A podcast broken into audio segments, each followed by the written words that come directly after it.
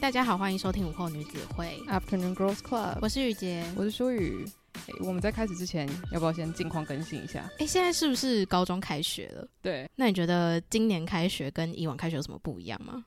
我我觉得最大的差别就是现在大家已经很习惯线上授课哦，所以你们现在还是在线上授课？应该是说啊，我应该要解释的完整一点，因为像以前疫情刚开始的时候，大家就会很紧张嘛，想说啊，一下有人要在家，一下有人确诊，可是又有人没确诊，又会去学校，所以就大家会搞得很混乱。可是因为经过了一连串的混乱之后，大家就渐渐的发现说啊，我们一定要面对，就是永远都会有人在家。嗯，就是尽管可能这个礼拜全班都很健康，可是谁知道下个礼拜可能同学跟爸妈去哪里逛，然后呢突然就说啊要被隔离之类的。哦，所以现在校园的教学生态，他们已经非常非常的明确到，有点像是你在公司工作，然后你确诊了，你就可以回家线上上班那样子。对。哦，所以你上课的时候是不只有线下，你同时还会要开着镜头。对。就像以前补习班那样。对对对对对。哦，天哪，这样还蛮进阶的，我觉得大家都蛮习惯了。因为上学期其实我就已经有开始做这件事情了嘛，因为就有有，这样的政策，就是学生在家，你不可能跟他讲说，哎，那你就放假在家不用上学，嗯、就是剥夺人家的受教权。虽然如果我是学生的话，我可能想说没关系，你剥夺什么剥夺？我在放假，对，我在家躺着。但是如果今天你是隔离七天，你七天都没上学，你七天回来之后那是地狱。哎，我其实有类似的经验呢。就是说没去上学很久嘛？对，因为我国中的时候，那时候不是有一个流感叫 H1N1，嗯，然后我有得 H1N1，然后我就在家就是休息了，应该有七天哦。反正因为刚好吃那个药，其实副作用也很明显，嗯。然后我那七天真的没上学。那你七天回去之后，你会觉得是从天堂掉到地狱吗？还是很想念同学？我完全没有这种想法，就就是回到教室，我想说，天哪，我桌上全部都是考卷，你知道，就是没写的考卷或者是一些功课什么的。然后没有人帮你整理，就这样摊在桌上，好像你这位置是废弃的一样。因为其实只要你一天没有来，你的桌上就一定会有就是大考卷、小考卷。因为我们以前都是这样撕那种很大一张嘛，然后会有那种小小的测验纸什么之类的。所以其实你只要错过三天，你有的时候就很难补回来了。嗯，就那些成绩可能就没办法拿。就当然，我觉得可能很多人也。不是那么 care，可是我觉得身为老师的话，你一定会觉得说啊，你不希望学生就是这么多天没有来啊什么的，所以现在他们当然就是觉得说，那我们就是线上跟实体上课，我们都要让大家维持一样的模式。但总之，我觉得这一次让我觉得最有感的，就是因为一切都已经变成是说。你一到实体教室，你就一定要开线上，嗯，因为现在要隔离的人太多了，他们不会再去计算说啊，今天的某一班谁谁谁要隔离，然后什么什么，就是他们就已经预设说，可能永远都会突然有人要隔离，所以你就不管怎么样都一定要开着，嗯。然后我那时候就跟，好像是跟我家人讲吧，就说我觉得我很像直播主哦，就是我在上课的时候，就说哎，同学，我们看这里，哎，不好意思，等我一下，我这边那投放一下那个，然后呢就开始要跟那个网网页上的同学讲话，所以同学们有听到声音吗？有吗？有吗？有的话，请帮我留言举个手，这样子。哎，我一直有一个好奇。的就是以前在当学生的时候，我有发现一个很有趣的现象，就是每次只要上课需要用到电脑或是网络，然后老师都会瞬间变得好像很不知所措，嗯，就是好像今天会很突然的发生什么网络状况是老师无法解决，嗯、然后那个资讯组就会穿着背心进来 啊！天哪，这真的就是我的日常，因为以前你可能会想说怎么会有那么多事，嗯，但真的因为电脑不是你的哦，所以你觉得在使用上还是会有就是习惯的关系。对，尤其是因为其实因为现在的设备常常更新嘛，所以可能上个礼拜是用正常的电脑，下个礼拜他就跟你讲说，哎，我们有一个新电脑，我们有一个就是电子白板，或者是我们有一个新的投影幕。哇，那时候想说完蛋了，因为今天电脑可能会插不同的喇叭啊，什么什么，一切的设定都不一样。然后如果今天同一台电脑还要线上教学，那。如果这样可能有点 TMI，但是如果有人在用那个 Google Meet 开会的话，你就知道，如果今天你想要分享你桌面的 PowerPoint 给你的同事，如果有任何有声音的东西，你就完蛋了，因为你一定要从线上的云端分享才可以分享出声音。嗯、就是如果你有试过的话，你就知道这是个问题。可是你在教学的时候，其实我个人啦，不是那么喜欢从云端分享，因为其实从云端分享有一个坏处，就是它的字体可能会跑掉。对。然后我就很喜欢从我桌面分享，可是你桌面分享就没办法线上上课，嗯、所以其实就很多东西它需要被被小小的牺牲啦。嗯，对，因为就是那种科技的东西太复杂了，所以就常常真的是上课上到一半，想说为什么明明上个礼拜好好的东西，就今天就不能投影了？然后整个设备都不是你的，所以你也不想要自己在那边摸二十分钟，同学在那边发呆。所以就常常真的会是用那种泪汪汪的眼神看着资讯组长说：“请你救救我。”所以这个东西不是迷思，也不是魔咒，就是很容易发生的事情。就对老师来说，他其实是个困扰。对，因为就是我后来如果我可以用我自己的电脑跟自己的设备，其实我通常都会很愿意背自己的电脑，因为就像你自己的电脑，所有东西都已经登录好了。嗯，对。然后因为有时候你在狂弄那些就是账号密码的时候，原本知道的东西也会变得不知道啊，我觉得太紧张了，所以。如果在座有任何人是同学，然后你的老师常常会为了科技就是惊慌失措的话，请原谅老师吧。我现在懂了，我现在真的我很很抱歉，我以前会对老师想说，因为他们不是会投影大荧幕嘛，然后声音出不来，老师可能就很慌张。我就想说，就按那个桌面下面开始 bar 那边最右边有个声音可以调整，然后我就想说，天哪，我现在完全懂，就是有的时候并不是那个问题，就是你自己心里知道你已经尝试过所有你可以做的事情，但他还是出错了。对，而且我就分享再分享一个 TMI，就是那天反正我就在某间学校也是要投影，然后因为新的学期我们就换了一间新的教室，然后想说哇，又是一组全新的设备，结果好投影出来了，声音超大，然后同学都听得到看到电影，但是就一直默默的飘出一个回音，你知道吗？就说 哪来的回音？就是那种很微弱，很像那种水没关好那种水龙头那种感觉，就是这样子呼呼呼呼的声音，就是。因为它是回音，所以你如果在看电影的时候，你就会觉得很不舒服。哦，所以是台词发出的回音，还是其实就是一个噪音？就是对，有点像是回音。就是假如说我现在讲话，然后就慢了零点五秒，又会再有一个声音飘出来。嗯。后来我就发现，不知道为什么他明明接到了喇叭，可是电脑荧幕自己也要发出声音。然后后来我就一直想要关，可是我按的那个机器的时候，因为它是一个比较旧式的荧幕，所以就常常会按到别的键。然后我又不想要跟同学说，哎，我们电影先暂停一下，老师先研究一下这台电脑到底发生什么事情。后来就是请大家原谅这个回音，然后整个课上完之后，我再花十五分钟坐在那边就瞪着那台电脑，想说我一定要把你搞清楚这样子。啊，就是每一次你就是要花时间去认识这些东西，所以我就觉得其实现在的老师。真的，就如果不是在电脑世代长大的，我真的觉得那个惊慌是完全可以接受的。那你在高中教课应该已经有三年、两年，嗯，那你觉得高中教课，然后你看到了高中交际方面，就是你觉得你有看到什么很有趣的现象吗？嗯，我想想看哦，我觉得有一个最有趣的现象，就是虽然说来有点害羞，但是我觉得同学们在一起跟同学们单独的时候差非常多。哪部分差比较多？就有点像是今天，假如说有同学他比较早到好了，他一个人坐在那边，嗯、然后跟他的组员都到了的时候，你就会发现有些人他开关是会打开的啊。就假如说今天有同学很早到，然后你就过去跟他就是搭话个几句，他可能会很认真的跟你讲一些蛮深的议题，可能不是要跟你讨论什么哲哲学啦，他可能会跟你分享说，哎、欸，我最近看了一个什么东西啊，我我很喜欢，然后我我未来想要走什么样的工作，就是会跟你讨论一些比较。就是震惊的事情，可是同学来的时候就会很像综艺节目的那个灯打下去，然后就开始就是啊笑话连篇呐、啊，或者是就是讲一些干话逗同学开心啊，这样。我觉得这件事情是应该很多人都会经历到的，嗯、就比如说你上班下班可能也是一个开关，嗯，嗯，对，只是你是老师的时候，你就会看同学，会，觉得很可爱，就是。我其实也不知道我自己高中是不是这样，嗯，oh. 对，但是我就觉得好像是有人群跟没有人群，很多时候你会有两个自我，嗯，对，因为我自己就是觉得很有趣的一个现象是，好像离开校园久了之后，你会突然间。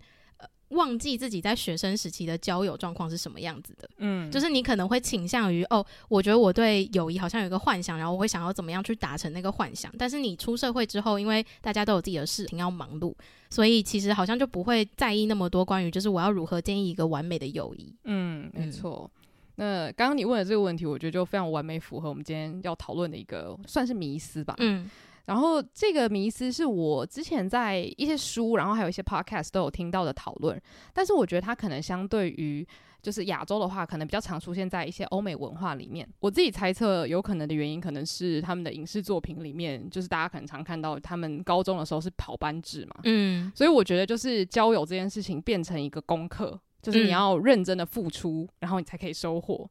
不像是虽然我有朋友跟我抱怨过，说他觉得高中就像是一个呃。硬是把三十几个人关在一起的地方，可是难道国小国中不是吗？可能我猜国小国中，你对于朋友的，例如说要求，并没有这么的限制，就是说我想要找到跟我志同道合的朋友。嗯，就国小的话，可能是哦，坐我隔壁，我想要跟他成为就是好妈吉这样子。你不会 care 你们的个性或是喜好是不是真的百分之百的符合吗？你这样讲，我突然想到，就是其实关于。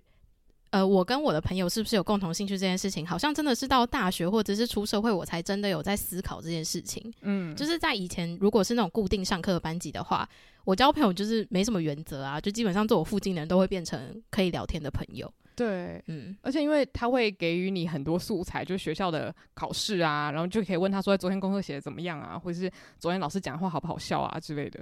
你怎么都是聊这种 正经话题啊？他同学想说，才不想跟你聊天，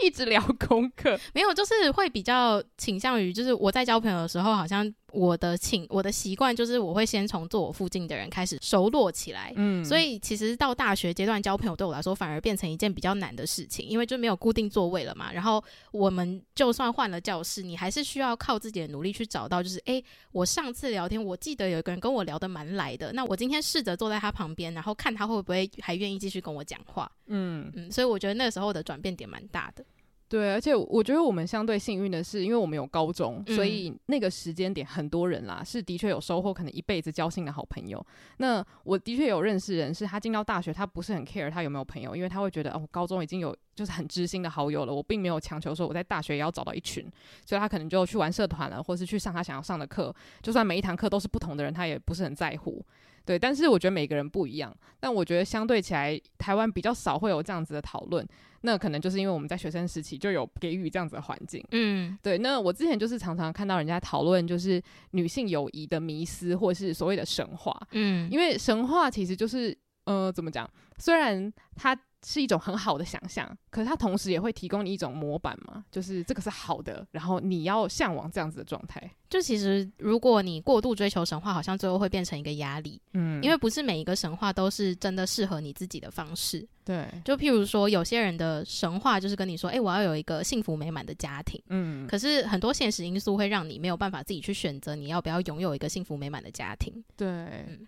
所以就是我，我觉得不管是家庭、爱情，或者是友谊，或者是个人成长，可能都会有所谓的神话。就是例如说，我想要成为怎么样子的学生，就是我一定要就是全部都拿 A 什么之类的。那我觉得今天就很想要来聊聊，就是关于女女性友谊神话。那我不知道男性友谊有没有神话啦，我猜是有啦。其实我觉得，如果是要以团体生活这个概念的话，应该都有诶、就是我觉得男生应该也会有压力。不一定压力啊，但就是男生可能会倾向于要有自己的一群好兄弟，嗯嗯，就像是女生也会要有自己的一群好姐妹，对。然后或者是我记得很清楚，是其实大学一开始的时候，我不知道你们系有没有这样的倾向，可是我们系那时候就是蛮明显，大家会好像很快速想要找到一个。呃，可以建立至少十个人以上的那种大团体，十个人也太多，大家怎么会有这么 远大的目标啊？就是他们可能就想要有一个团体，是可以随时就是，哎、欸，我们想要一起去唱歌，一起去进行一些户外型活动的时候，都可以找得到人。然后是那种男女混合那种非常大的大团体，然后可能就会变成系上的核心团体之类的。哦，我跟你讲，我想起来了，我们系有，可是是在开学的前两个月嘛，啊，就是暑假了。嗯，然后那时候就已经有先成立一个 LINE 群组，然后我，我被加进去的时候，可能已经晚了一两个礼拜，我忘记他们是怎么找到彼此的，可能就是 FB 上面会有社团嘛，所以他们就说他们赶快加一加。然后你加进去的时候就很害羞啊，想说大家都已经认识了，然后他们可能甚至去唱过 KTV，然后可能就十五个人了。就是后来我发现他们其实。有些人就真的很害羞，但是他们当初会约出来唱歌，就是因为他们是有点像是开国元老嘛，就是他们是这个团体的开国元老这样子。嗯，然后后来就发现说，哎、欸，其实这十五个人他们不一定都非常聊得来，不是说他们不合，而是说其实他们就是不管怎么相处，就会觉得有种卡卡的，因为可能。就是比较文静的人就会想说啊，我其实想做的事就是三五好友聊聊天，然后另外一群人是说我们要唱 KTV，我们要出去夜冲这样子，所以就十五个人因为这样的原因凑在一起，其实有点有趣这样。其实就是一个很多样的人在里面的一个环境，嗯，就有点像是我们那时候刚到美国的时候，他们也是大家就是随便就会一揪，就是可能十五个人，然后一起到海边，对，或者十五个人一起去一个夜店，嗯、或十五个人一起去一个人的房间聊天。可是如果你真的参加过，你就会发现。你如果本身不是一个喜欢在呃镁光灯下就是分享自己故事的人的话，你每次去都是在旁边就是听别人讲话而已，嗯、所以可能大家还是会有习惯性。呃，就是喜欢的交友方式。然后我觉得开学就是很容易会形成这种大团体，也是让你在大团体中去找看看有没有跟自己气味相投的人。对，嗯，那时候我就超羡慕的，就想说天哪，你们在开学之前就已经有两三次的活动，可以就是例如说你搞不好就已经先找到一两个开学之后你可以去找他聊天，然后他绝对不会说不的人，嗯，就很有安全感这样子。哦，而且你刚刚有提到那个神话这部分，我觉得。用比较整体来讲的友谊神话好了，你有没有发现欧美的影集其实很喜欢建造这种友谊神话？嗯，就是像迪士尼影集有一个很有趣的定理，就是他他如果是要演青少年，然后主角是一群青少年的话，一定都是两女配一男，欸、就是他们的好朋友圈是两女配一男。你有举例吗？因为我就是迪士尼看过的东西不是很多。OK，像孟汉娜就是两女配一男，这样讲起来好奇怪。我的意思是说，就是孟汉娜的话，就是她的女主角是呃 Miley Cyrus 饰演的那个孟汉娜嘛，然后跟她有一个女性好朋友，还有一位男性好朋友，然后他们在学校里面就是一个三人的小团体，然后还有那个少年魔法师，也是 Selena Gomez 饰演的那个角色，然后她也有一个女性好朋友跟一个男性好朋友，然后这样子的组合非常非常的多。哦，那你那时候看的时候，你会很向往，也是有这样子两女一男的搭配吗？我觉得会被影响，诶，就是会觉得说，哦，对，我的交友圈不能只有女性，嗯，我我好像也应该要有一些男性的好朋友这样子。哇，说实在，我觉得这真的很看运气，诶。对啊，然后还有就是刚刚讲到，就是比较青少年时期看迪士尼嘛，然后当你就是可能其实也算青少年啦，但是那个时候如果你开始接触一些像是 Gossip Girl 啊，或者是你如果有看 Friends 的话，他们也都是就是男女是平均状况的一个团体嘛。然后我去美国的时候就有发现，其实当地人非常迷恋。有点想要建立像是 Friends 那样子的友谊，嗯，就是他们其实在，在呃刚到大学的时候很明显，就是你如果刚到大学，然后又到那个宿舍的环境下的话，你就会发现他们会很快速的想要找到，就是可以建立起六个人的小圈圈，然后其中包含三男三女这样子。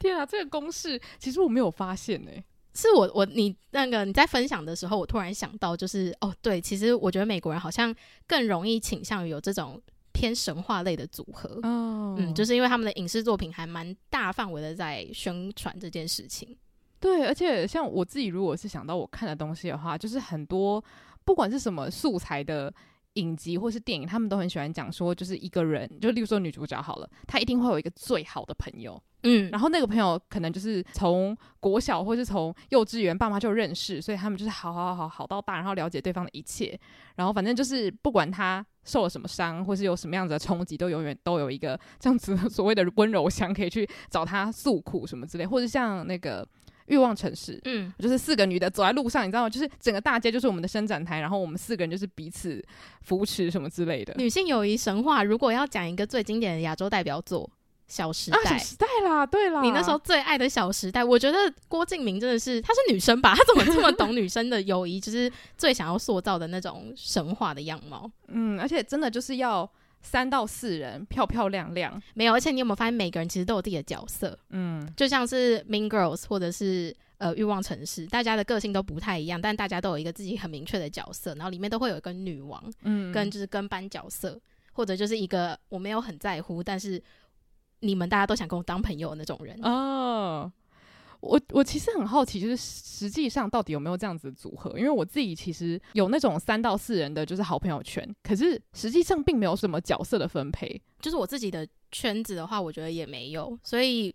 我不知道，就是那可能只是代表说，我们并没有真的很受到女性友谊的影响，又或者是其实我们有被定义，但是我们不知道。然后、哦、有可能外人看的时候想说啊，这个是那个女王，这个是那个搞笑的什么之类的。对对对，就是其实我觉得大家可能在看一个友谊团体的时候，可能都还是会有这个分别，想说，诶，那他可能扮演什么样的角色？那个人可能是什么样的角色？嗯。而且，其实我刚刚回想了一下，因为我一直在想的是高中时期嘛。嗯、但是，其实我回想到我更早年的生活，我就想到说，其实的确角色这个东西是存在的。因为像我朋友，他就讲说他。呃，受国小的那种朋友圈影响非常深。他说，这个深的影响是在于他小时候觉得自己长得不好看，或者是说外界给他的感觉啊，就是他不是最漂亮的。因为就是最漂亮的女生，大家就会把她当就是你知道宝贝捧在手心上。然后他就讲说，他已经很习惯当所谓的 B 女，就是诶，我不知道有没有在节目上讲过这个他我朋友的理念，就是所谓的 A 女就是女王风，然后 B 女就是可能你也很受欢迎，但是你受欢迎的点是因为你很搞笑。嗯，或是你会炒热气氛，那所以你要当一个好的 B 女，就是要不停的去讲笑话，不停的让人家觉得你很好相处这样子。所以他说他长期以来已经让这个概念就是根深蒂固在他的脑海里。那就算长大，大家说哎你好漂亮哦，或者是哎你看起来很像女王，很有气势，他他内心会认为说，可是我就是 B 女啊，就是我就是要搞笑，我在一个环境里面，就是我不认识任何人，我就要立刻开场白，然后让所有的人都被包含到，就是有点像是 那个会场主持人的概念。然后他就觉得这已经有点到强迫的程度。就他没有办法停止，然后我就觉得这件事情其实。我不觉得他可怕，但是我觉得他有点像是友谊对我们的影响很深，就是你早期在友谊中扮演的角色，它可能会影响你很深很深。这样，我觉得就是相对来讲，那个已经习惯到女王风的人，他也是就是变得会变得比较被动吧，在交际场所里面。哦，会，嗯。所以我自己是觉得说，我小时候的确也有尝过那种，就是你刚好不小心跟所谓的女王蜂成为朋友之后，你会感受到真的很像是《辣妹过招》里面演的，就是 Regina George 她的个性不好，或者是她就是可能对人很坏，可是为什么大家想跟她旁边？因为她太亮眼了，所以你站在星星旁边，你会刚好被那个星星的光照到，嗯，所以别人就会跟着看到你。嗯，所以我的确有尝尝过，就是我的漂亮朋友，就是不小心我就沾到了一点光这样子。我不是说他们跟 Regina George 一样，就是很很凶猛之类的，但是就是真的，你跟那些很受欢迎的人成为朋友的时候，你会感觉到别人看你的眼光都不一样。所以可以说，其实这类型的友谊神话，大部分是来自于人都是希望自己是受欢迎的。嗯，我觉得，嗯，或是希望自己被接纳，或是你可以很轻松的说，哎、欸，我属于哪一团。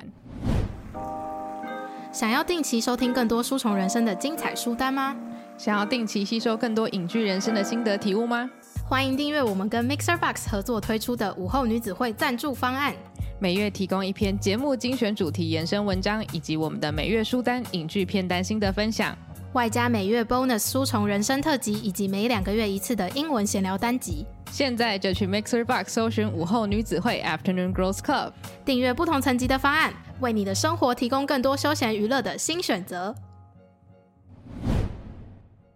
这个主题它延伸出来的另外一个，我觉得算是比较轻松的一个小话题，就是因为大家会想要属于某一个团体嘛，或是希望自己可能会被认为说，哎，想到这个人的时候会想到另外一群人这样子。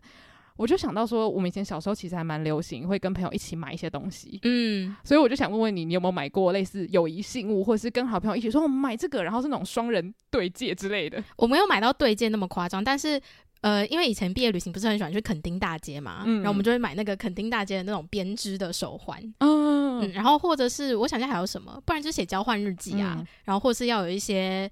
信物。就是可能我们去淡水玩，然后就买那种很无聊的瓶中信。我记得我之前有写过那种交换日记是要用钥匙开锁的，然后我也有写过。然后我我记得我好像有在那个钥匙上面写字，然后我心里还很认真的想，就是我这辈子绝对不会跟这个人分开，很可怕的宣言啊！哦，的确，就是小学过后这个宣言就破灭了，我们就没有再联络了。我刚正想问你，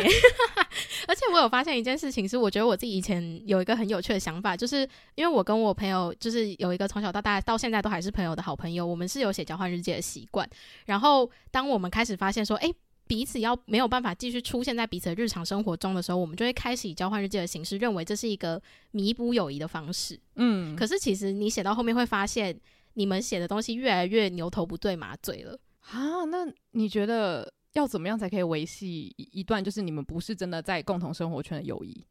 我觉得还是有点困难呢、欸，就是变成说你要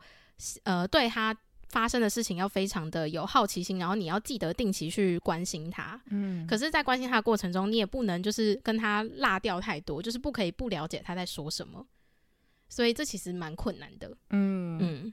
我自己觉得，就是从小跟我到现在都很好的朋友，有时候我觉得真的是靠，就是感觉很像是自己走运，就是没有跟这些人走散，就是因为其实很多人我们只。毕业之后都没有办法再继续联络，但是可能因为因为社群，我们就一直有加 FB 或者加 IG 之类的，所以会常常一起约出来。但实际上，可能你对他的生活圈真的超级不了解，然后你也不知道他新认识的那些朋友。我觉得有时候真的是靠着一种你不愿意放掉那个那那条细细的线。然后就靠着这样一点点的信念，然后你们还就是维持友谊到长大这样子。嗯，我后来觉得，就是如果你今天是不同生活圈，但是你们的友谊可以持续下去的话，最大的一个重点是你们有个共同的兴趣。嗯，就有点像是我不知道你有没有这样，可是我现在就是我的兴趣就比较广一点嘛。那我的朋友圈里面真的就是。我马上就会有一些人选是哦，譬如说我想要去听音乐季，马上就可以想到可以跟我去音乐季的人。嗯，然后我想要听譬如说小提琴演奏，我也可以马上想到就是诶，可以我一可以跟我一起去听小提琴演奏的人。然后看电影也有就是看电影的 go to，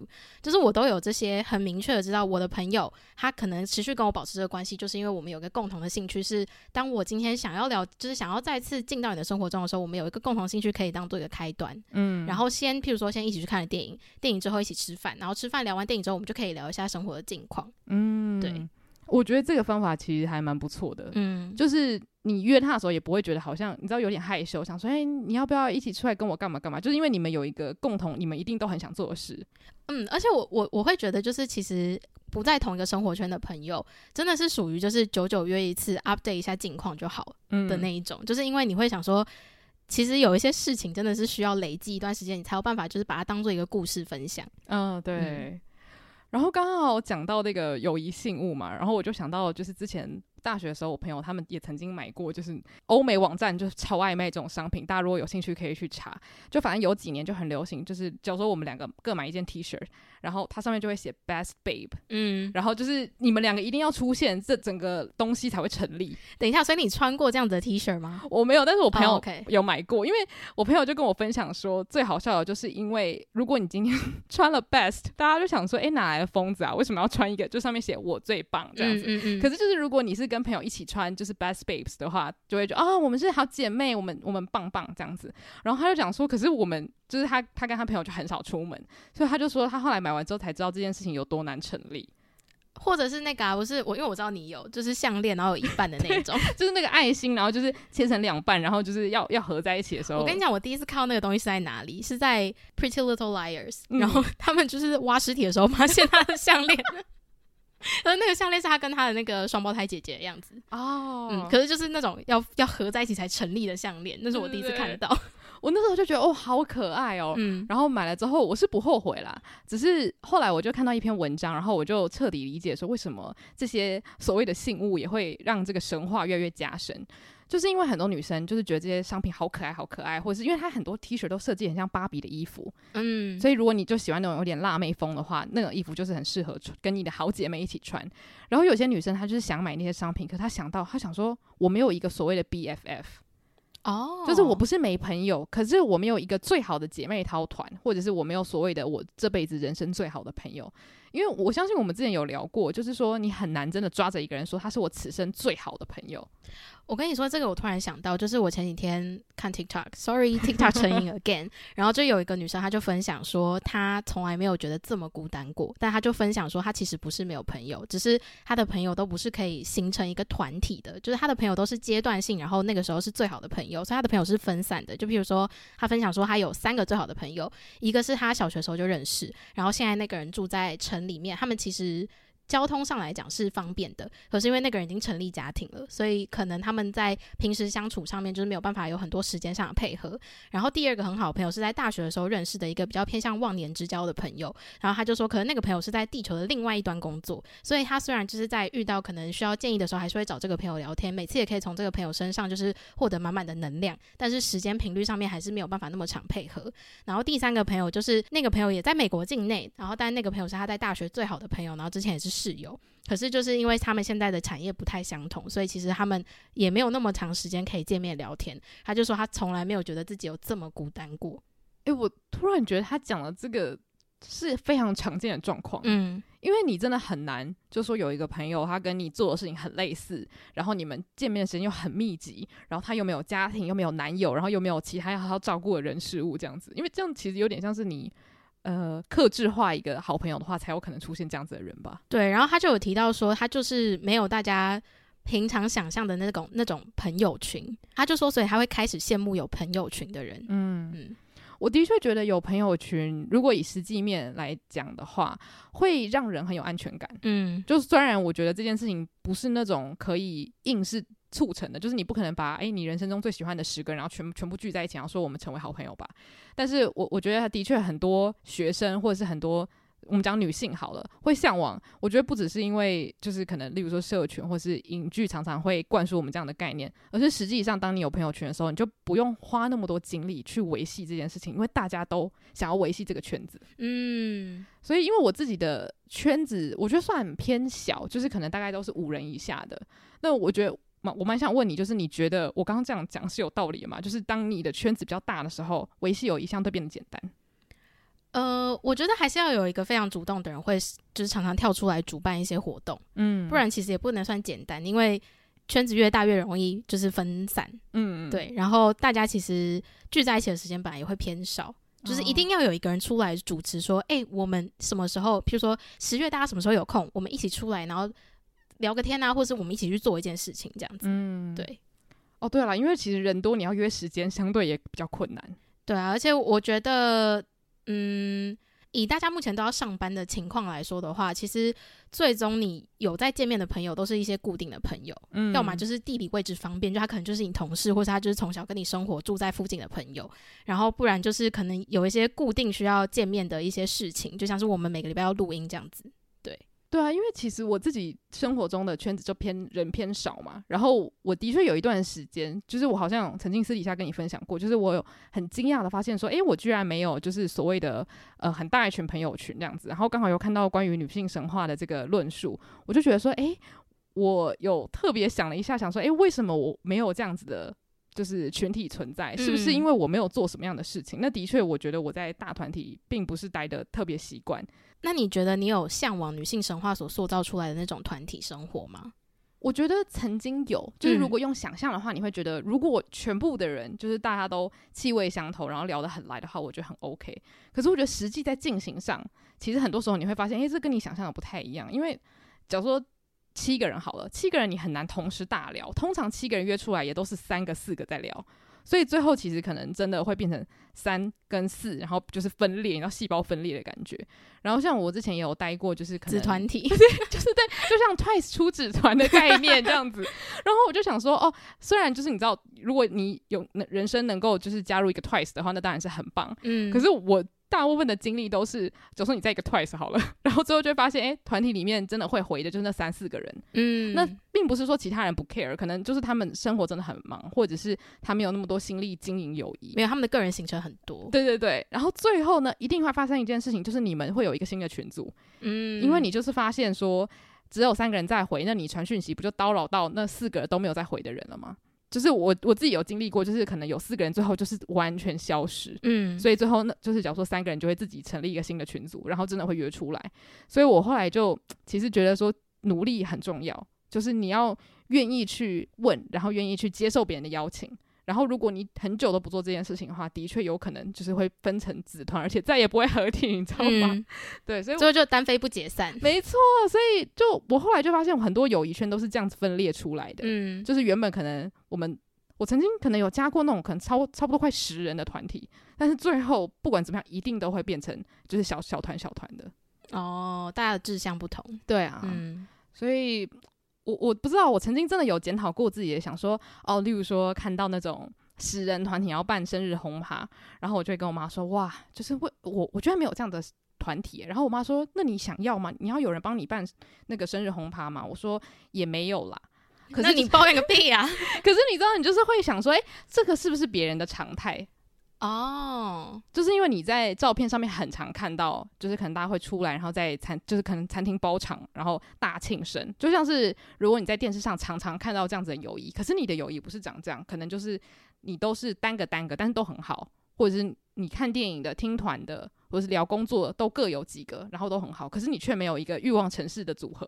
可能就会想说，嗯。发生什么事情这样子？可是你不觉得，就是其实待在大团体里面，就你你待在里面，你也曾经有过相关的经验的话，你会发现，其实大团体里面的每个人都没有那么的熟。嗯，就是好像他要和谐进行的话，就是大家都不能有过熟的朋友。对，就是每个人对于每个人认识的程度要差不多，然后你们可以一起出来做的事情也都要差不多。嗯，就是大团体可以进行的事情，譬如说烤肉，然后划龙舟之类的，就是 就是真的要那种大团体才可以进行的事情。嗯嗯。嗯而且你刚刚讲完，我就发现说，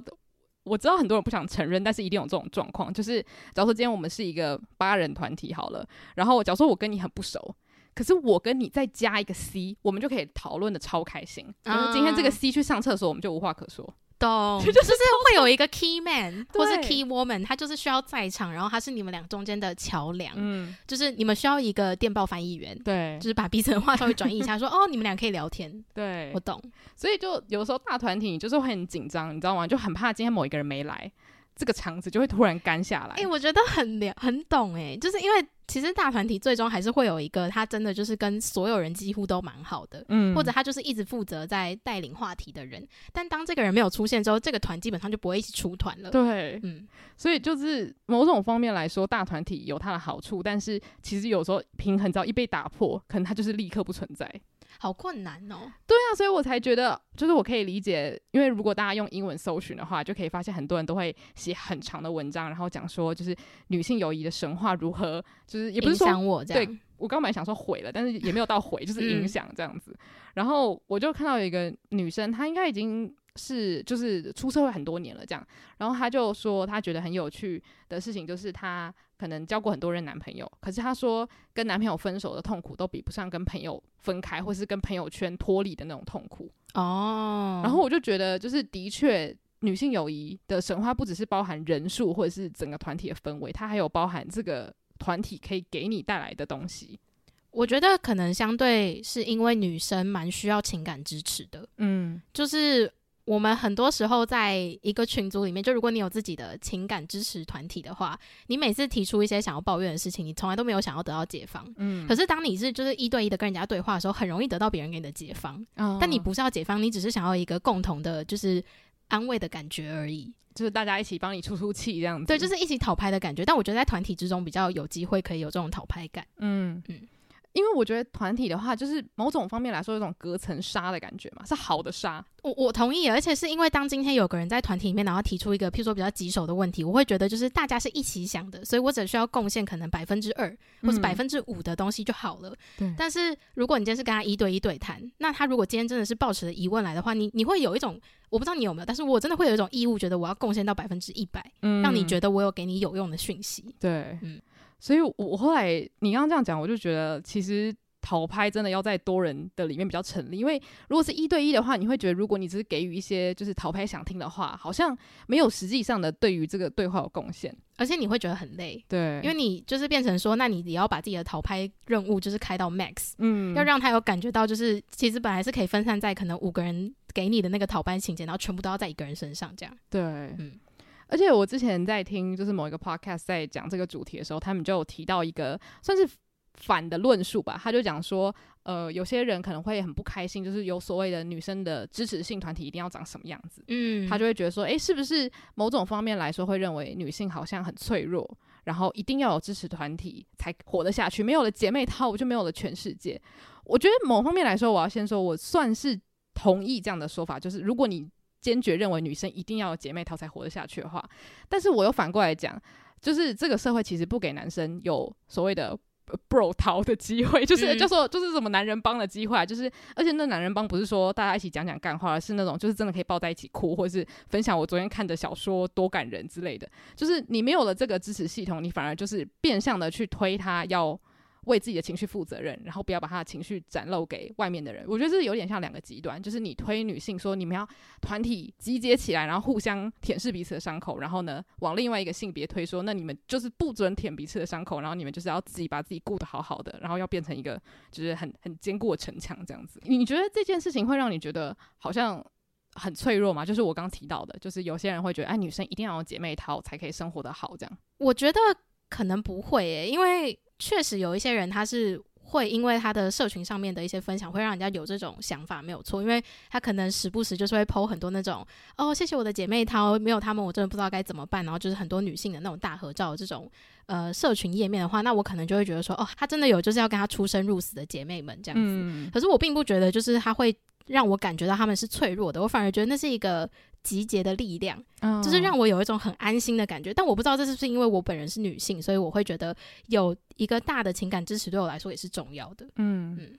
而且我那时候本来听到这个想法，我会觉得说，诶，对耶，就是如果今天有一个人坚决的觉得说啊，女生会聚集在一起，说上厕所都一起，或者是呃要出去看电影都要一起，代表他们无法独立。可是我觉得其实。反过来讲，就是人类本来就是团体动物啊。对，因为我正想说，为什么自己一个人去做很多事情就代表独立呢？嗯，因为他可能自己一个人完成了很多事情，但是他可能时不时都在，譬如说他的社群软体上面分享他在做什么，或者是他随时都在跟别人报告他的行踪。嗯，那他还是独立的吗？这个我打一个问号。嗯，对。而且就是你知道，很多人不喜欢用所谓的姐妹淘跟闺蜜这些字嘛。就是我知道有些人很反感，就是当他讲到自己朋友圈的时候，他会觉得，诶、欸，其实闺蜜好像有一点点负面的意涵。我就会觉得，是不是其实就有点带有一种啊，你们女生就是很喜欢聚在一起，所以久而久之，闺蜜这个字就变得有点像在嘲笑这个现象。嗯，但是其实我觉得，就是闺蜜这件事情套用在任何人类都应该要行得通，就像是。例如说，我爸他有一群，呃，我不能讲闺蜜，换铁兄弟，对，就是换铁兄弟。那他们在一起的时候，当然也会讲干话，但是他们也会讲讲哦，就是生活啊，或者家庭啊、小孩啊，或者是事业啊什么之类的。那我觉得这个其实严格来说就是一种支持系统啦。那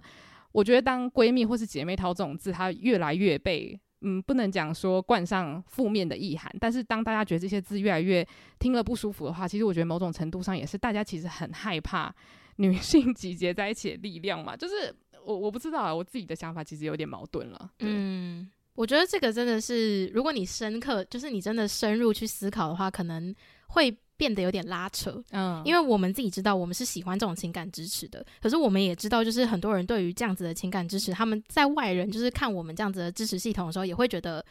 他们可能不理解，嗯，或或者觉得我们就是一群在小呃就是小情小爱的人。嗯，对，因为其实。拥有自己的情感支持团体这件事情是非常私人跟个人的嘛，就是你在里面所分享的所有事情，跟你所感受到的事情是只有你知道的，你很难去跟别人分享说，哦，我的姐妹她为我带来了什么样人生不同的改变，嗯，因为别人不会懂。对对，我觉得就是如果讲到神话这部分的话，你会你会希望在未来的，比如说电影或影集里面看到比较不一样的朋友组成吗？就你有在期待这件事情吗？我觉得可能就是不要再给我两女一男。我觉得其实我蛮向往，就是荒唐分局的那种组成。我现在又讲一些 sitcom，但是就很抱歉。但是我觉得他让我觉得很向往的部分，就在于他们每个人都蛮像独立的个体。对，我刚刚就是要讲这个，就是我觉得我们成人之后再看到的朋友群，就比较多，就是倾向于哦，他们是独立的个体，然后他们背后都有已经属于，就是他们已经有自己的。情感支持团体了，可是他们今天因为某种特殊原因，嗯、他们必须要在同一个场合，然后他们要有一些交际，最后因为发现真的彼此很合得来，然后他们当朋友。对对，这个友谊很清新，因为他不会让你看完觉得说啊，我人生中我一定要找到一个跟他们一样的朋友。嗯，因为他这个设定实在太复杂了，不会让你觉得说哦、啊，我要你知道住到一个可能。可以住六人的那种家庭式套房，然后我要有几个好姐妹，然后永远都在那个客厅的时候一起看电视，真是很难。我觉得真的是可以同整成，就是我们每个人都对于自己的。友谊的理想样貌真的有一个迷思在，嗯，就是譬如说，有些人就会觉得说，诶，我到一家公司，我一定要跟公司的人，我要跟同事变成朋友，或者是你会有一个必要觉得说，我进到一个学校，我就是必须要跟我同班的人，或是像我的状况，就是我可能会觉得我需要跟我座位旁边的人变成朋友，嗯，可是这是以前就是你在学校时期，你必须要在这样子的环境下成长的话，那也比较容易建立友谊。可是等你出社会之后，你就会发现，其实每个人都是真的蛮独立的个体，而且大家都有一个。呃，自己的成长背景里面，他们已经有自己可能各司其职的朋友了。嗯，所以你在突然堂而皇之的去跟他说，我就是要当你的朋友，很奇怪啊。就是我们都还没有真的彼此了解彼此有什么共同相似的地方，你就跟我说你要当我的朋友。嗯，对，就我觉得这这个方式其实在学生时候是成立的。可是等你就是在已经成人了，然后你已经有一个自己的习惯的生活方式的时候，反而会觉得被有种唐突感，会觉得自己被打扰吧？对。嗯而且我觉得最后一定要讲，就是如果啦有在听的人，就是你曾经很想要建立一个朋友圈，可是并没有成功的话，我真的只能说这个应该跟几率比较有关系。嗯，为什么？就是怎么讲？因为我觉得朋友圈的成立就有点像是在这个时间点有没有刚好有足够的人跟你在乎同样的事情。嗯，因为有的时候你可能就真的只遇到一个。所以我觉得很多时候，可能有些人他会把这件事情怪在自己身上。我相信，可能年纪比较小的时候，比较容易做这种事情，就觉得，诶，为什么他有一群朋友，可是我没有？但我觉得，就是换位思考的话，今天假如说我看到一群人在，就是你知道办生日轰趴，我换位思考就想说，诶，我想出现在那个轰趴现场嘛？其实我不想，我想要的只是那个感觉，就是有很多朋友的感觉。那我觉得，其实就是你要的那个感觉。跟实际上发生的状况不一样的时候，那其实这件事情我觉得就不用怪在自己身上，因为我在做这一集功课的时候，我就读到了很多文章，很多人是会把这件事情怪到自己可能不够好相处，